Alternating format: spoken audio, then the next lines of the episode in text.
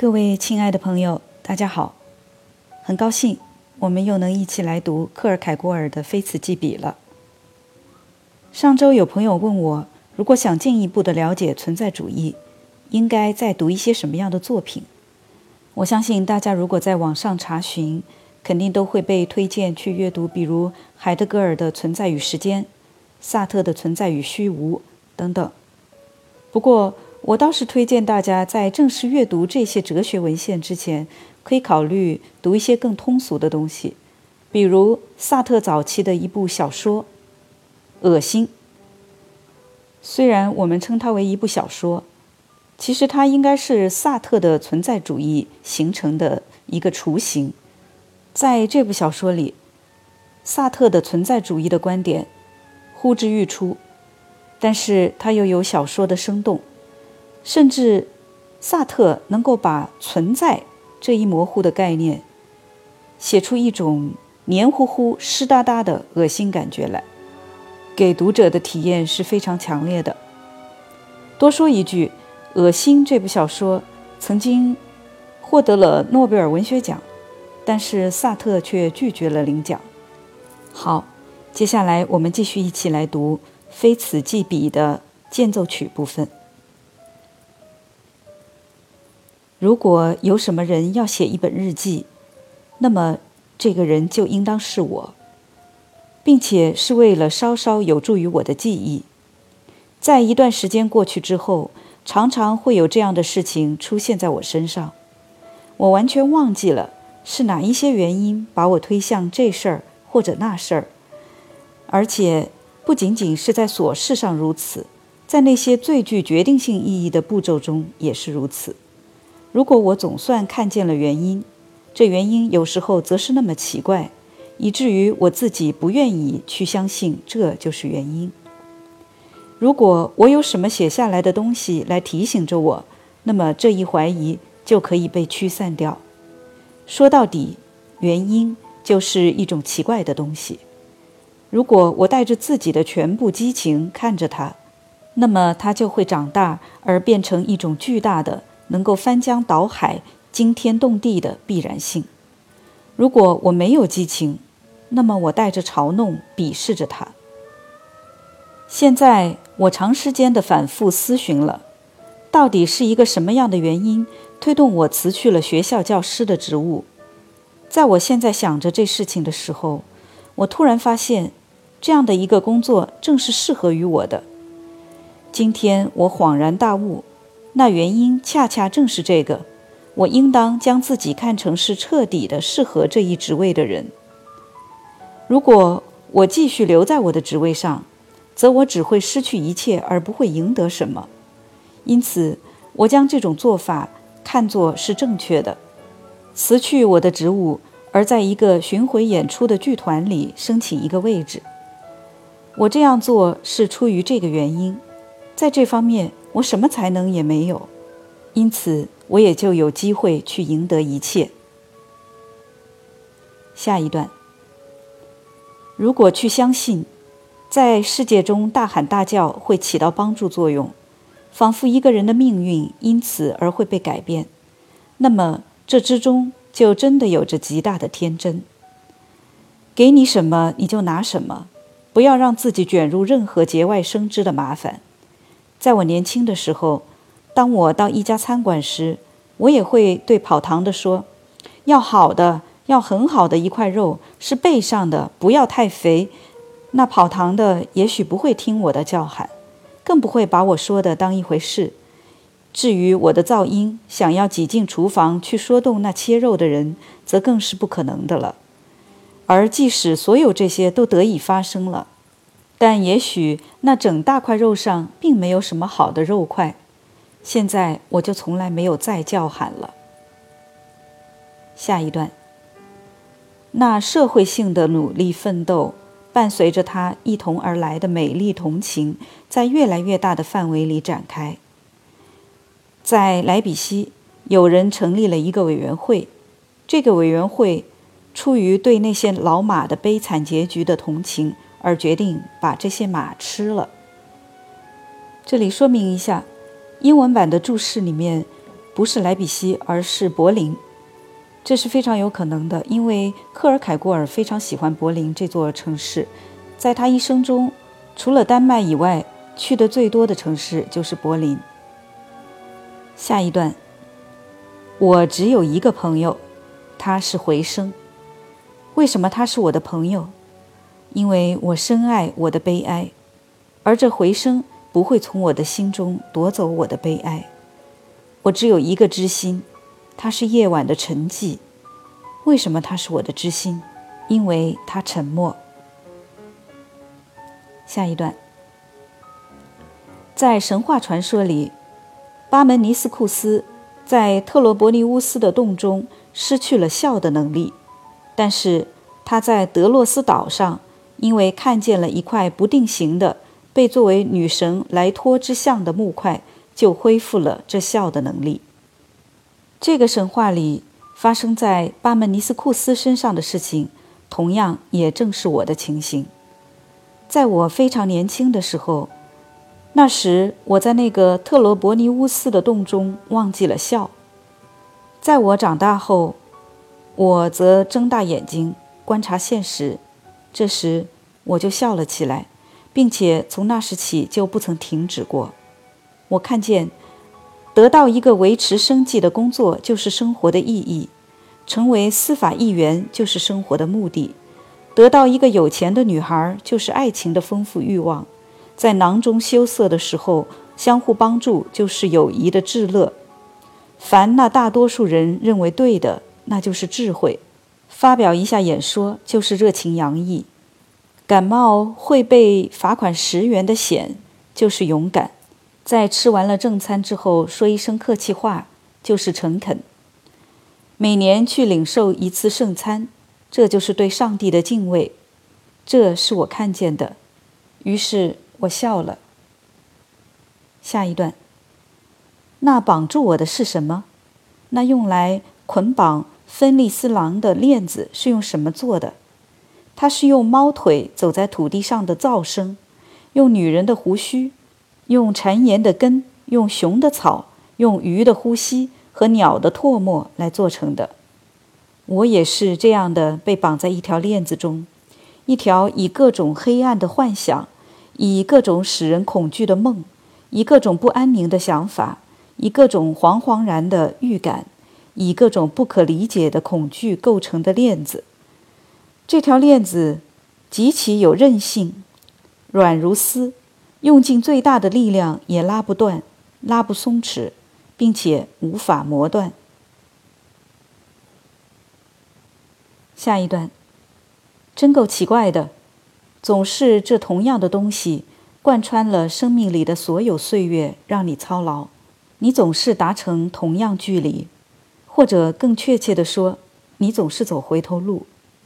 我十五岁的时候，我在语文学校里津津有味地写关于上帝存在和灵魂不死的那些证明，写关于信仰这个概念，写关于奇迹的意义。在大学入学考试中，我写了一篇关于灵魂不死的论文，我被评定为优秀显著。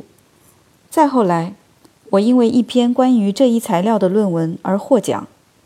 又有谁会相信，在有了这样一个如此坚定而充满希望的起始之后，在我二十五岁的时候，我会落到这样的一个地步？我无法再证明灵魂不死，一个证明也做不了。尤其是我回想起我的学生时代，老师对我的一篇关于灵魂不死的论文进行了非凡的赞美和朗读，既是因为内容，也是因为语言上的优秀。唉，唉，那篇论文在很久以前已经被我扔掉了，怎样的不幸啊！也许这篇论文会捕捉住我怀疑的灵魂。不管是以他的语言，还是以他的内容，于是这就是我对父亲、长者、老师们的忠告：去催促那些他们所监管的孩子们藏好那些他们十五岁时写的那些丹麦语作文。给出这个忠告，是我能够为人类的福祉所做的唯一的一件事。下一段，对真相的认识，也许是我已达到的；对至高无上的幸福的认识，无疑是没有的。我该怎么办？在世上做你的事？那些人回答：“难道我应当去向世界表明我的悲哀，再贡献出又一个证明一切是多么的可悲可怜的依据？也许去发现人生中一个迄今尚未被人留意的新瑕疵？如果那样，我将能够收获那罕见的报偿而举世闻名，就像那个在木星上发现斑点的人。但我还是宁可沉默。”下一段，人的自然本性，真是原本怎样就一直会怎样，真是一种与生俱来的天赋啊！一个幼小的孩子，不就常常能够让我们看见那些重大关系的生动画面吗？今天我就让小鹿的维西给逗乐了。他坐在他的小凳子上，带着明显的欢愉，环顾四周。这时，保姆马人走过客厅。妈人，他叫喊着：“啊，小鹿的维西！”他带着寻常的友好回答，并且走向他。他把自己的大头稍稍向一边倾斜，带着某种淘气的脚快，用自己睁得极大的眼睛盯着他，然后很冷漠地说：“不是这个妈人，我叫的是另一个妈人。我们成年人做的是什么呢？”我们呼唤整个世界，而当世界友好的走向我们时，我们则说：“这不是我叫的妈人。”下一段，我的生活就像一种永恒的夜，在我有一天将死的时候，我可以用阿基里斯一句中的话说：“你已经圆满，我的存在之守夜者。”注解一下。这一句“你已经圆满，我的存在之守夜者”，是古希腊悲剧诗人埃斯库罗斯的悲剧三部曲中的片段。这里的阿基利斯是德语，也就是我们熟悉的阿喀琉斯，希腊神话中的英雄，是柏琉斯和希利斯之子，在荷马史诗《伊利亚特》中被称颂为最勇敢和最美丽的英雄。下一段。我的生活是完全无意义的。如果我观察它的不同时期，那么我的生活的情形就如同词典中 s c h n u r 这个词的情形。它首先是意味着一根绳索，其次意味了儿媳妇儿。所缺少的只是 s c h n u r 这个词。第三，应当意味着一只骆驼；第四，则应当是一把扫帚。下一段，我就像那吕纳伯格猪，我的思维是激情。我能够很好的为别人把那些快菌从地里翻出来，我自己则对他们毫无兴趣。我把那些麻烦问题拿到我的鼻子上，但是除了把它们从我的头上向后面扔之外，我无法对他们做更多的事。注解一下，这里说的吕纳伯格猪，是一种专门帮人去森林的土壤里找到某种块状的菌类的一种猪。下一段，徒劳的我对抗，我的脚打滑，我的生命仍是一种诗人式的存在，还能想象出什么比这更不幸的东西了吗？我是被命运选定了的。当命运突然向我显示出我所做的一切对抗是怎样在这样一种生存中变成环节的，这时命运嘲笑着我。我能够如此生动地描述那希望，以至于每一个怀着希望的个体人格都会认同我的描述。然而，这种描述却是一种造假，因为在我描述这希望时，我想着那回忆。先提示一下，这一段描写在后面的章节“最不幸的人”当中会有详细的阐述。下一段，还有一个人们迄今所忽视了的对于上帝存在的证明。它是由阿里斯托芬的骑士中的一个仆人给出的。这段对话是这样的：德莫斯特纳斯问：“诸神的形象，你真的相信有诸神？”尼基阿斯说：“那我是绝对相信的。”德莫斯特纳斯问：“你有什么证据？”尼基阿斯说：“我为诸神所恨，难道这不是很好的证据吗？”德莫斯特纳斯说：“你说的我心服口服。”这里注解一下，阿里斯托芬是古希腊的三大剧作家之一，以喜剧见长，《骑士》就是他的一幕喜剧。下一段，无聊是多么的可怕，可怕的无聊。我不知道还会有什么更强烈的表达，更真实的。因为只有同类才为同类所认识。我真希望还有一个更高的表达，一个更强烈的，那样的话就还会有一个运动。我俯卧着，怠惰着，我所看见的只有一样东西，那是空虚。我赖以生存的只有一样东西，那是空虚。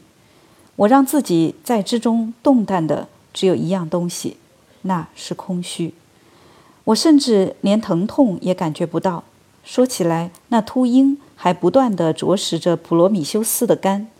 说起来，在洛克的脸上还不断地有毒液滴下，哪怕是单调的，这也都还是一种休止。对于我，痛楚本身已经失去了其刺激性的新鲜感。不管是有人把全世界的荣华，还是全世界的痛苦施加于我。前者后者对于我的触动是完全一样的，我不会翻过身来，既不会想去获得，也不会想去逃避。我死于死亡，而什么是能够让我散心的呢？有啊，如果我得以看见一种经受得起所有考验的忠诚，一种承受一切的热情，一种移山的信仰；如果我能够觉察到一种将有限和无限结合在一起的思想。然而，我灵魂中剧毒的怀疑吞噬着一切。我的灵魂就像那死亡的海，在上面没有鸟能够飞行。如果有鸟飞行，在它已经飞到半途的时候，它精疲力竭地坠落在死亡和毁灭之中。这一段当中典故比较多，比如说，秃鹰啄食普罗米修斯的肝。这是来自于古希腊的神话，普罗米修斯从天上偷取火种给他所创造的人类，作为对他的行为的惩罚，宙斯把他用链子锁在悬崖上，在那里，秃鹰每天不断地啄食着普罗米修斯的肝，而在晚上，这肝又重新长好。普罗米修斯通常被看作是人类文化的来源。而洛克的脸上还不断的有毒液滴下，这个故事是来源于北欧神话中关于盲神巴尔德尔的故事。洛克导致了巴尔德尔的死亡，作为惩罚，他因此被诸神用链子锁在悬崖上，一条蛇在那里不断的往他脸上一滴一滴的滴着毒液。下一段，真奇怪呀。人类是用怎样一种对于失去和拥有的双重恐惧，来使自己牢牢地依附于这生活的呀？有时候，我曾想走出决定性的一步，而进入那伟大的探险旅行。对于这一步而言，我所有从前所走的路都只不过是儿戏。就像一艘船，在它冲出船台时，会有礼炮来庆贺。我也想要这样庆贺自己，可还差一点。我缺乏的是勇气吗？如果一块石头落下来，并且把我砸死，这倒也还是一条摆脱困境的出路。好了，亲爱的朋友们，今天于洋就和大家一起读到这儿。感谢大家的收听，我们下次节目再会。